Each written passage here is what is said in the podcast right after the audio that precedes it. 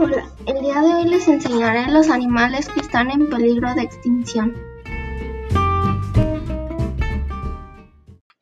Los animales que están en peligro de extinción son el oso polar, el oso panda, el elefante, la ballena, el chimpancé, el gorila de montaña, el leopardo de las nieves y el tigre de Sumatra.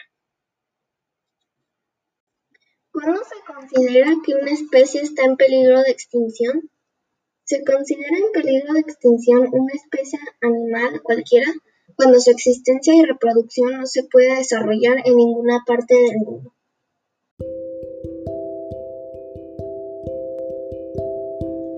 Espero que les haya gustado. No se olviden suscribirse y darle like. Adiós.